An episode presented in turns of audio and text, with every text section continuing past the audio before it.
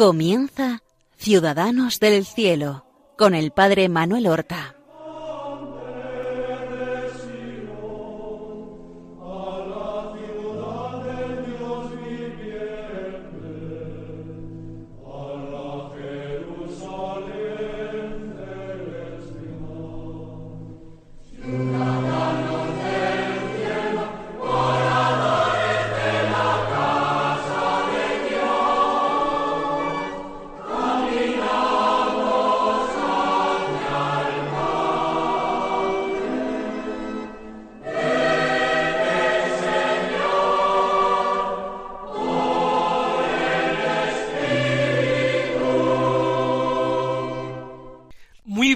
Días. Comenzamos una nueva edición del programa Ciudadanos del Cielo que seguís en las ondas de Radio María, un programa en el que nosotros nos acercamos a nuestros hermanos, los santos, los verdaderos ciudadanos del cielo, para, conociendo sus obras y sus virtudes, tomar ejemplo de Evangelio encarnado y poder así imitarlos en todo aquello que nosotros, dadas nuestras circunstancias de estado, de tiempo, de edad, podemos imitarlos. Y llevamos ya un par de programas dedicados a San Juan XXIII, al Papa Juan XXIII. Muy rápidamente les resumo de una manera cronológica lo que hemos dicho hasta ahora. El Papa nace en el pueblecito de Sotto il Monte, en el norte de Italia, diócesis de Bérgamo. Allí nace el 25 de noviembre de 1881 y allí transcurre su infancia y recibe las primeras letras. Y con sólo once años parte al seminario, al seminario de Bérgamo, para estudiar para sacerdote. Ordenado sacerdote, él tiene como primer destino convertirse en secretario del obispo, del obispo de Bérgamo, su secretario personal. Y esto lo va al mismo tiempo simultaneando con el ser profesor del seminario de la diócesis, el mismo seminario en que él había estudiado. Así transcurren los años.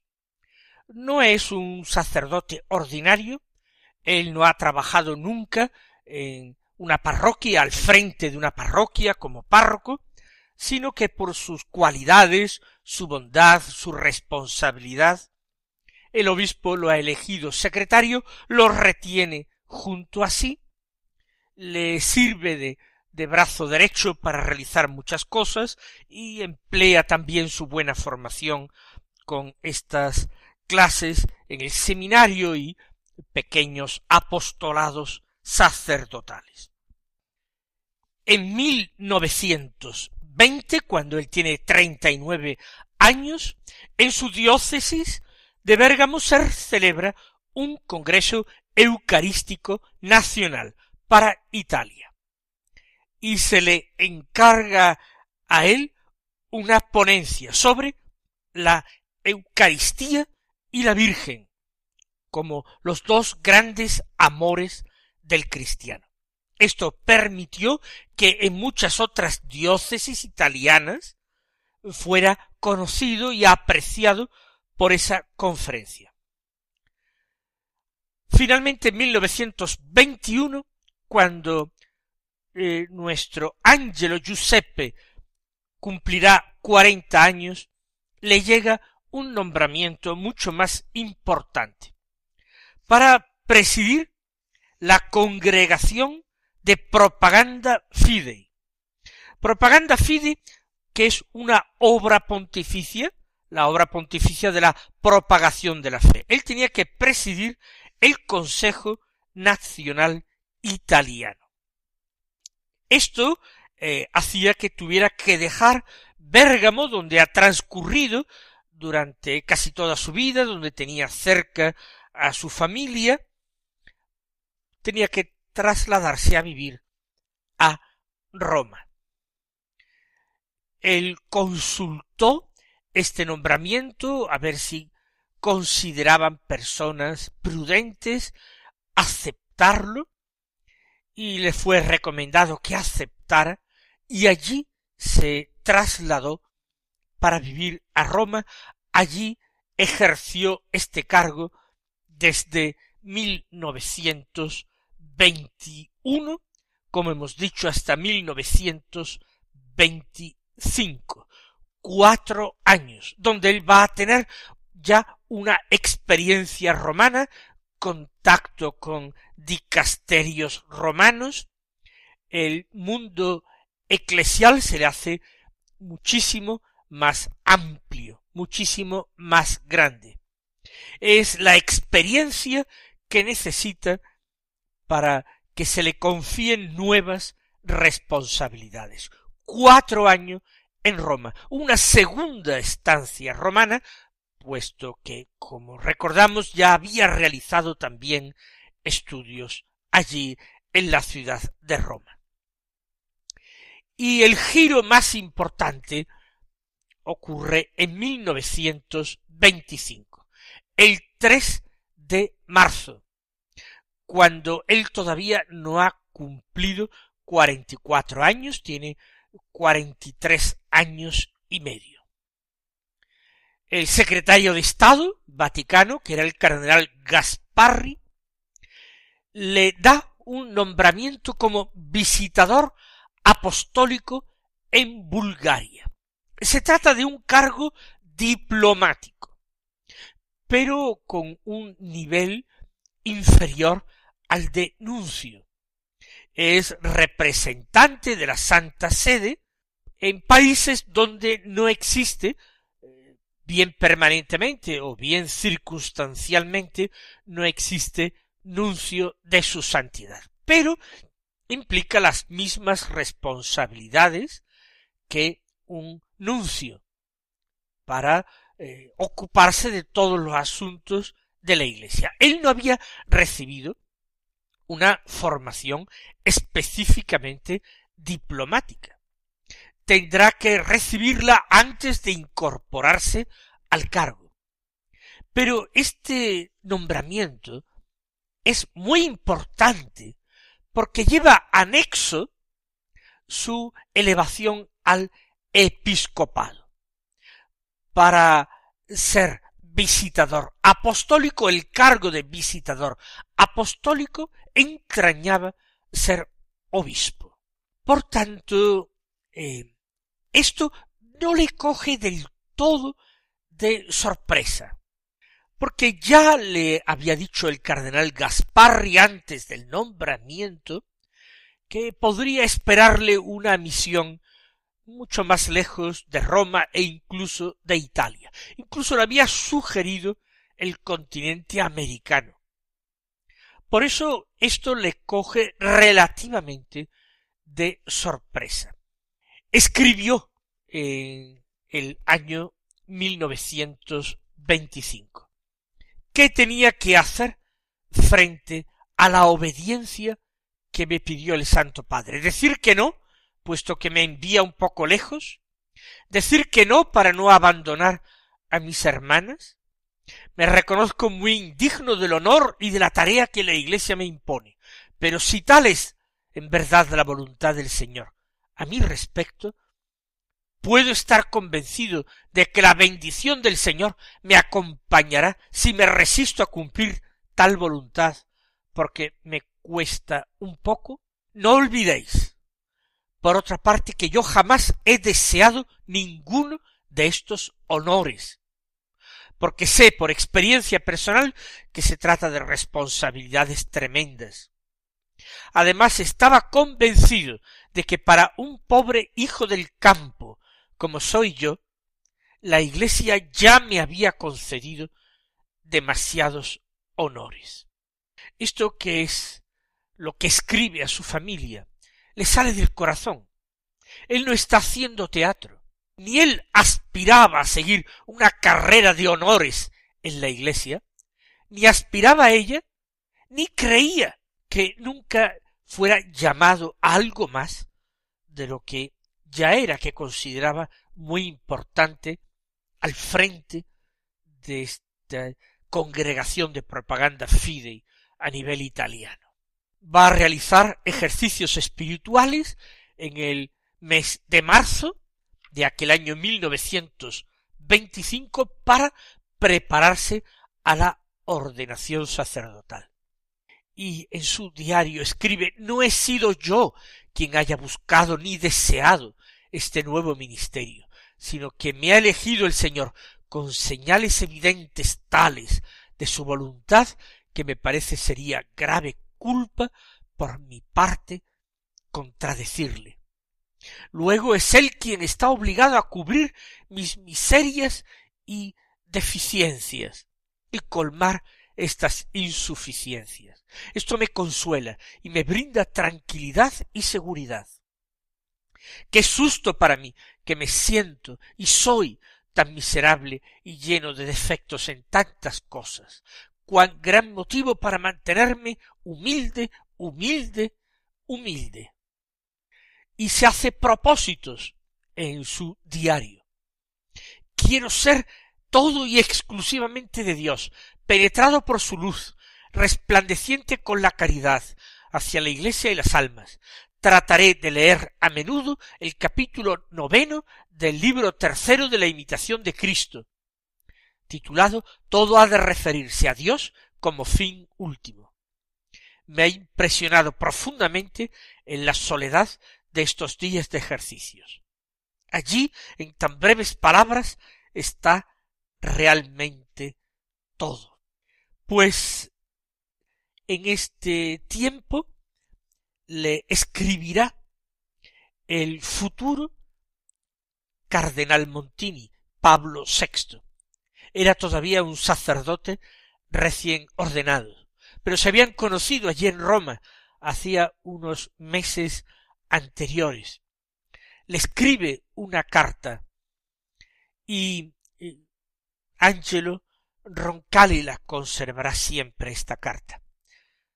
¿Intuiría acaso, cuando era papa, que Montini sería su sucesor? Muy, muy probablemente.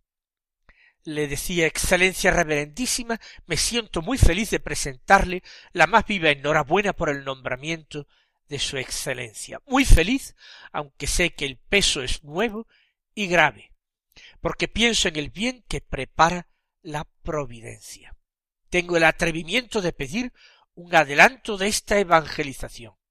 Mis jóvenes desearían que su excelencia les ayudase a prepararse para su comunión pascual con unos sermones breves y sencillos. E, esto le pide Montini para su grupo de jóvenes, pero eh, Angelo Roncalli no pudo aceptar porque esos días pues entrañaban la preparación a recibir el ministerio episcopal y luego también algunos cursos de preparación para incorporarse al cuerpo diplomático vaticano. Bulgaria, a donde era enviado Angelo Giuseppe Roncalli, era un país con muy poca presencia católica. En aquella época habría menos de cincuenta mil católicos y además muy dispersa la población en todo el estado. Y de hecho la jurisdicción recaía en la congregación para la iglesia oriental y él nuestro querido Ángelo respetó muy escrupulosamente las competencias que se le otorgaban. Otros quizás se inmiscuían en las suyas. Hizo un largo viaje para llegar a Sofía, la capital de Bulgaria, donde él iba a residir. Lo primero que hizo en Sofía fue visitar al Santo Sínodo búlgaro reunido en Sofía. Es el sínodo de la Iglesia ortodoxa mayoritaria en el país. En aquel momento la, el ecumenismo estaba en mantillas. Él, sin embargo, realizó este gesto ecuménico, se mostró lleno de deferencia, de cortesía y diremos de verdadera caridad hacia los obispos ortodoxos. Pero estos tampoco le recibieron bien, porque les parecía una intromisión en su país de un representante del Vaticano, de un obispo visitador apostólico. Él, sin embargo, a todos ponía buena cara. Y tuvo que sufrir, sufrió mucho en Bulgaria. Estuvo casi diez años, desde 1925 a 1935 en este país, derramando bondad a su alrededor, no poniendo mala cara a los desplantes y feos que se le hacían tanto por parte eh, católica, por otro dicasterio que se inmiscuía en su trabajo, como por parte ortodoxa y por parte de las autoridades políticas, él se mantuvo inalterable en lo exterior, en apariencia lleno de buen humor, de bonomía. Sin embargo, interiormente sufrió, y sufrió mucho. Llevaba menos de dos años cuando escribe en su diario del alma Soy obispo desde hace veinte meses. Como me resultaba fácil de prever, mi ministerio debía reservarme muchas tribulaciones. Pero cosa extraña, éstas no proceden de los búlgaros para los que trabajo, sino de los órganos centrales de la administración eclesiástica. Es una forma de mortificación y de humillación que no podía esperarme y que me produce un inmenso dolor. Señor, tú lo sabes todo. Debo, quiero acostumbrarme a llevar esta cruz con espíritu de mayor paciencia, calma y suavidad interior, mayor que hasta este momento. Sobre todo trataré de controlarme en las manifestaciones externas con quien quiera que sea. Ya vemos, estos son desahogos para su diario, pero hacia afuera, nada, nada absolutamente. Allí en Bulgaria celebró sus veinticinco años de ordenación sacerdotal en 1929. Escribió en su diario veinticinco años de sacerdocio, cuántas gracias ordinarias y extraordinarias, la preservación de caídas graves, las ocasiones sin número de hacer el bien, la buena salud física, la permanente tranquilidad de espíritu, la buena reputación entre los hombres, inmensamente superior a mis méritos, el feliz desenlace de diversas tareas que me ha encomendado la obediencia, las distintas distinciones eclesiásticas, el episcopado, no sólo por encima de mis méritos, sino en contra de mis méritos. Cuántas gracias. Dios mío, todo esto debe mantenerme en una actitud habitual de amor humilde y tembloroso. Y sigue allí su vida bastante gris. Allí cumple cincuenta años. Al frente de esa delegación diplomática de ínfimo rango. Ya hemos dicho, no es nuncio, sino simplemente visitador apostólico. Cuando cumple cincuenta años, escribe en su diario Hoy he entrado en el año cincuenta de mi vida. He querido santificar este paso con la oración nocturna y confiada.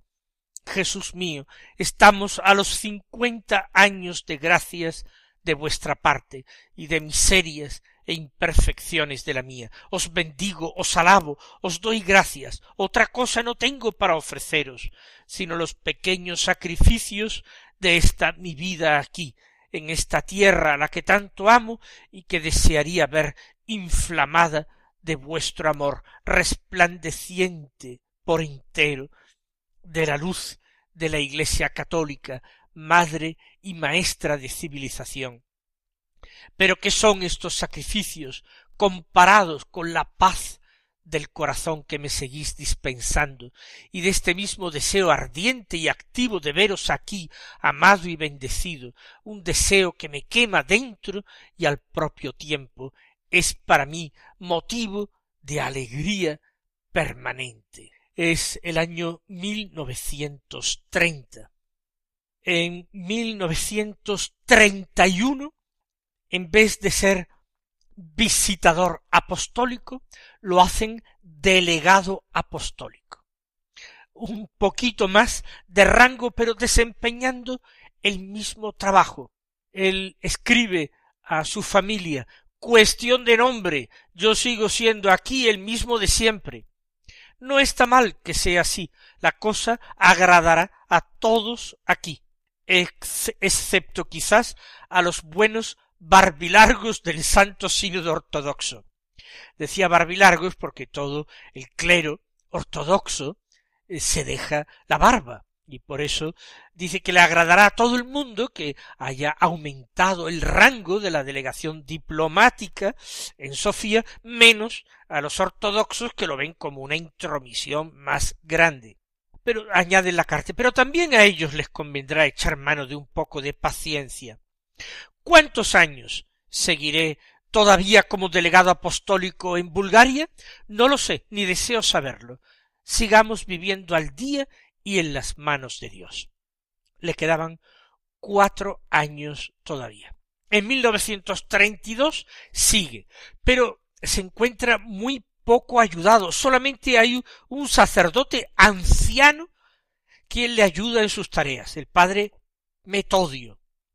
En 1932 un amigo sacerdote se ofrece a ir para allá a ayudarle si él eh, lo llama y sugiere.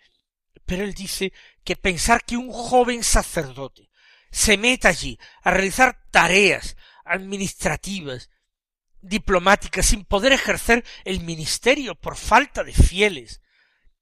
Eso le pareció una responsabilidad tremenda pedir un sacerdote para esto. dice, a ti te gusta la posibilidad de confesar, de explicar el catecismo, celebrar bien. Todo esto es alimento perenne para el alma de un sacerdote. ¿cómo voy a llamarte yo aquí? De tal manera que se conforma con una ayuda tan pequeña y tan corta, y va labrando su paciencia. Los años van pasando cincuenta y uno, cincuenta y dos.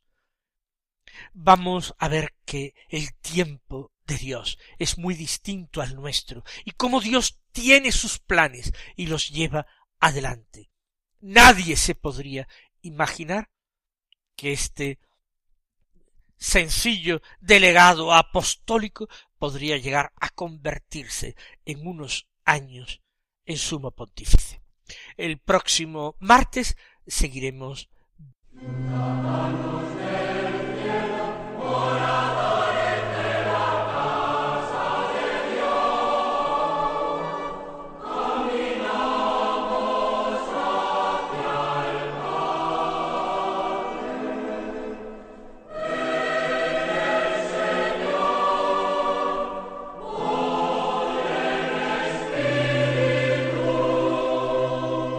Han escuchado en Radio María Ciudadanos del Cielo con el Padre Manuel Horta.